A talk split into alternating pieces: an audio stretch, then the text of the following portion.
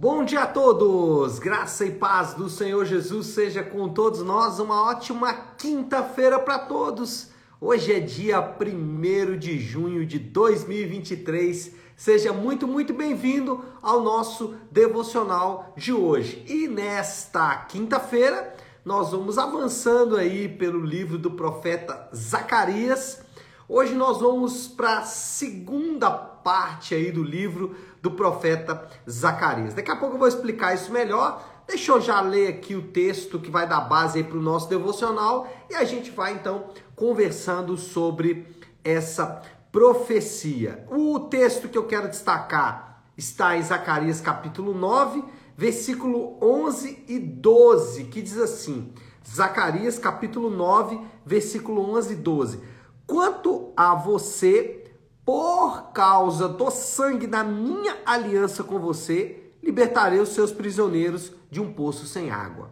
Voltem à sua fortaleza, ó prisioneiros da esperança, pois hoje mesmo anuncio que restaurarei tudo em dobro para vocês. Bom, a segunda parte do livro de Zacarias apresenta duas profecias messiânicas e também escatológicas. Lembra que a primeira parte, Jeremias, Jeremias, Zacarias se concentrou no templo, na questão lá da, da paralisação das obras do templo e o incentivo, o desafio a que eles continuassem edificando o templo. E agora, na segunda parte da profecia, Zacarias vai focar na aliança. E aí a gente já vê aqui no capítulo 9 essa primeira menção aí da aliança por causa do sangue. As profecias de Zacarias, elas têm sempre duas perspectivas. Eu poderia até dizer que três perspectivas. Uma perspectiva acontecida na época de Zacarias, uma segunda perspectiva acontecida no tempo da chegada de Jesus e uma terceira perspectiva que é a volta do Senhor Jesus. Então, basicamente, analisar as profecias de Zacarias é tentar lembrar do passado distante, de um passado mais recente e de um futuro que ainda virá. E é basicamente isso que a gente vai tentar fazer aqui nessa manhã. O ponto inicial é lembrar que em Ezequiel Deus, ele aparece deixando o templo e consequentemente a nação. A visão de Ezequiel é que a glória de Deus saía, lembra lá que Salomão, a glória de Deus chega, em Ezequiel a glória de Deus sai, e agora a profecia de Zacarias, não só de Zacarias, mas outros também, mas a profecia de Zacarias, ela retrata Deus retornando para Jerusalém e retornando de uma maneira não muito é, natural, de uma maneira bem gloriosa. Vamos ver.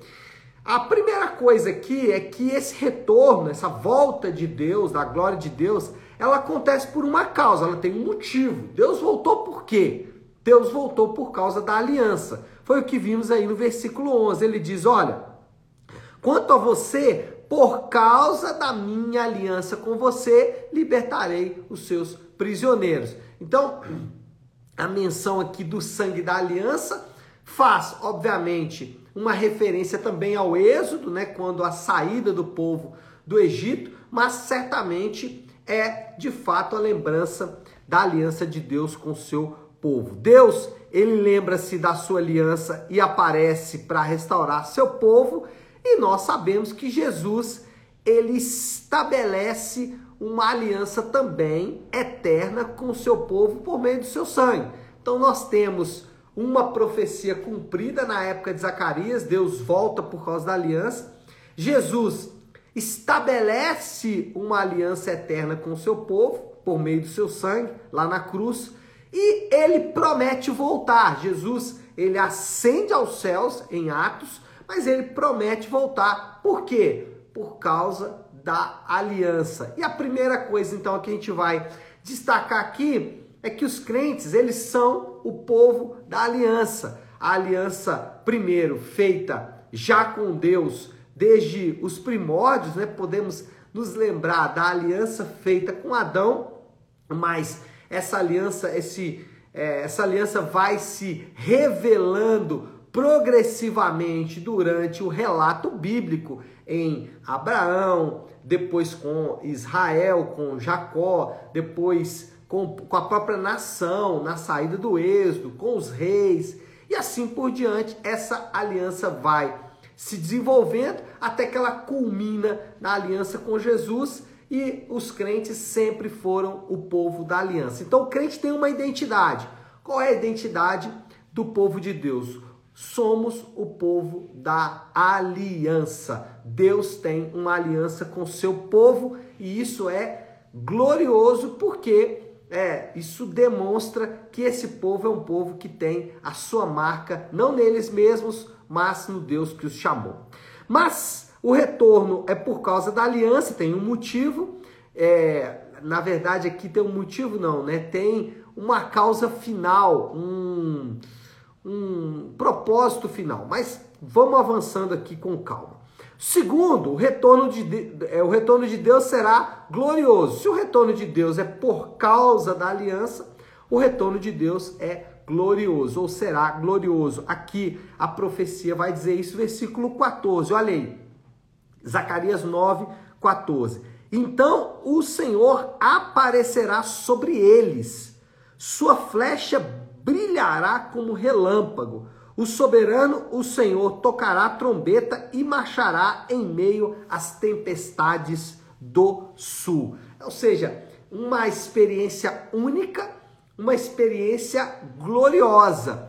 Como foi no Êxodo, o aparecimento do Senhor será marcante. Então, essa profecia de Zacarias, ela se cumpre no período de Zacarias, também se cumpre em Jesus. Por quê? Jesus, ainda que humilde, ainda que vivendo na Galileia praticamente a sua vida inteira e tendo seu ministério todo desenvolvido na Galileia, Jesus, em decorrência da Páscoa, na sua época, ele desce para Jerusalém e ele lamenta sobre Jerusalém, né? Jerusalém, Jerusalém, quantas vezes eu, eu quis te reunir com uma galinha, reúne os pintinhos, né? E aí depois Jesus entra, inclusive aqui em Zacarias tem a profecia, né?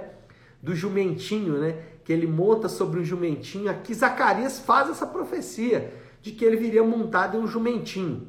E aí Jesus entra então em Jerusalém gloriosamente, ainda que humilde, como eu disse, na entrada dele ele entra gloriosamente. Lembra que na entrada dele é, várias pessoas com ramos nas mãos dizendo: Bendito é o Senhor, bendito é o que vem em nome do Senhor. Osana, bendito é o que vem em nome do Senhor. Mas a primeira vinda do Senhor foi gloriosa, mas a segunda vinda dele será ainda mais gloriosa. Apocalipse relata que o aparecimento final do Senhor, a parousia final do Senhor, será de fato gloriosa, gloriosa, gloriosa. Trombetas, anjos, exército de santos, uma série de acontecimentos marcará a segunda vinda do Senhor. Isso para mostrar o quê? Para mostrar a esperança dos crentes. A esperança dos crentes, eu sei que muitos, né, preferem esperanças é, mais fajutas, como esperança em dinheiro, em palavras soltas ao vento, em promessas mal entregues ou mal interpretadas. Lamentavelmente, muitos estão se apegando a essas coisas, discurso fácil, mas a esperança real dos crentes, ela é gloriosa e não é fajuta. A nossa esperança está na promessa do Senhor da sua volta gloriosa, do estabelecimento do seu reino eterno, um reino de paz, de justiça, de alegria, aonde o Senhor habitará com os seus por todo sempre. Essa é a nossa esperança. A nossa esperança está exatamente nessas coisas. Então, o povo, é, os crentes são o povo da aliança, isso tem a ver com a sua identidade,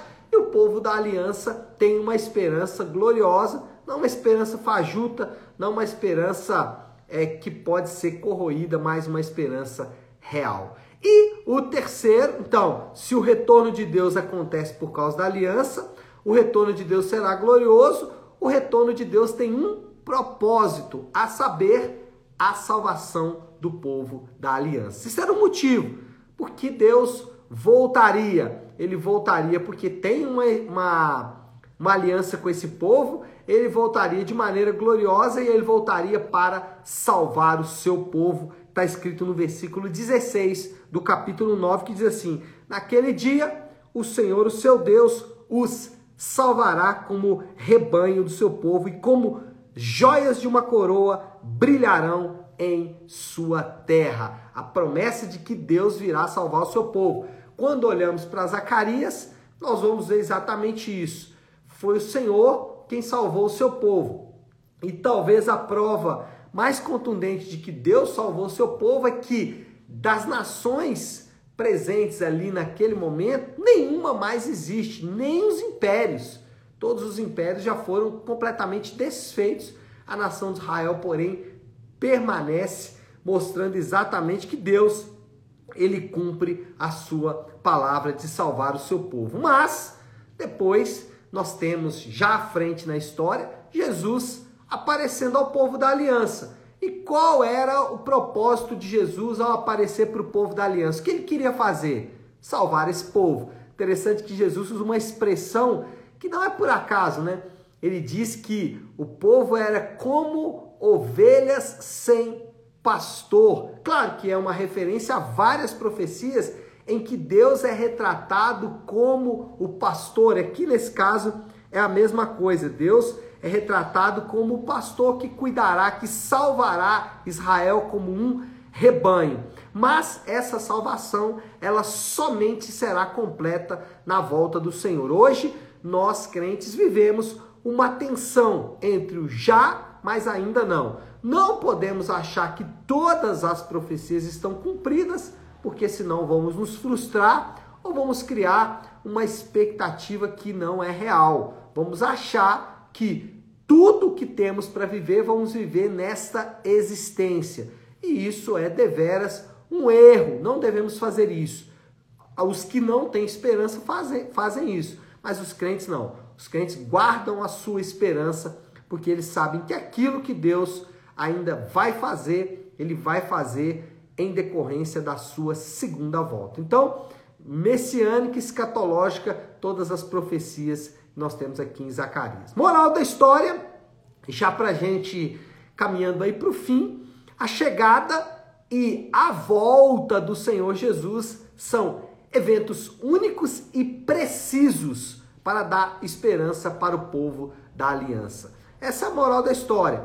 Moral da história é que a vinda do Senhor Jesus, a primeira, e a segunda vinda do Senhor Jesus, elas são eventos únicos, eventos que não têm é, como comparar com outros eventos na história da humanidade. E esses eventos são precisamente para encher os crentes de esperança. Aconteceu no passado, vai acontecer no futuro, essa é a nossa esperança. E aí, isso é muito poderoso porque o desafio aí, né, a aplicação final que a gente pode fazer disso é que nós estamos iniciando mais um mês do ano e sempre nestas viradas de calendários, né, virada do mês, virada do ano, virada do aniversário, é sempre oportunidade de renovarmos as nossas esperanças. Mas talvez você é tentado em renovar a sua esperança em coisas fajutas, em frases feitas, em pensamentos que são pensamentos humanos,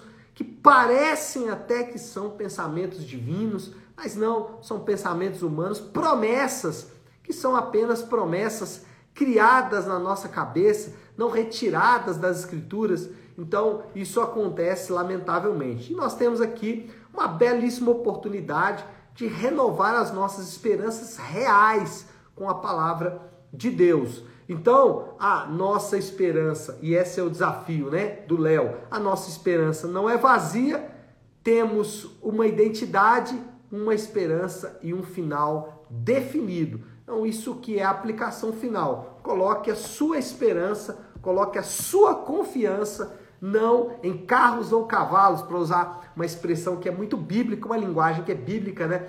Não coloque a sua esperança em coisas fajutas, coloque a sua esperança no Senhor e nas suas gloriosas promessas. Aqui tem várias promessas que aconteceram no passado distante, aconteceram no passado recente e a promessa de que acontecerá em um futuro que acreditamos que não seja um futuro distante, né? Cremos e ansiamos para que seja um futuro muito, muito próximo. Essa é a nossa esperança. Tá certo, meu povo? Bom, vamos orar, vamos colocar tudo isso aí diante de Deus. Se você puder, para um instante o que está fazendo e vamos juntos buscar a Deus em oração.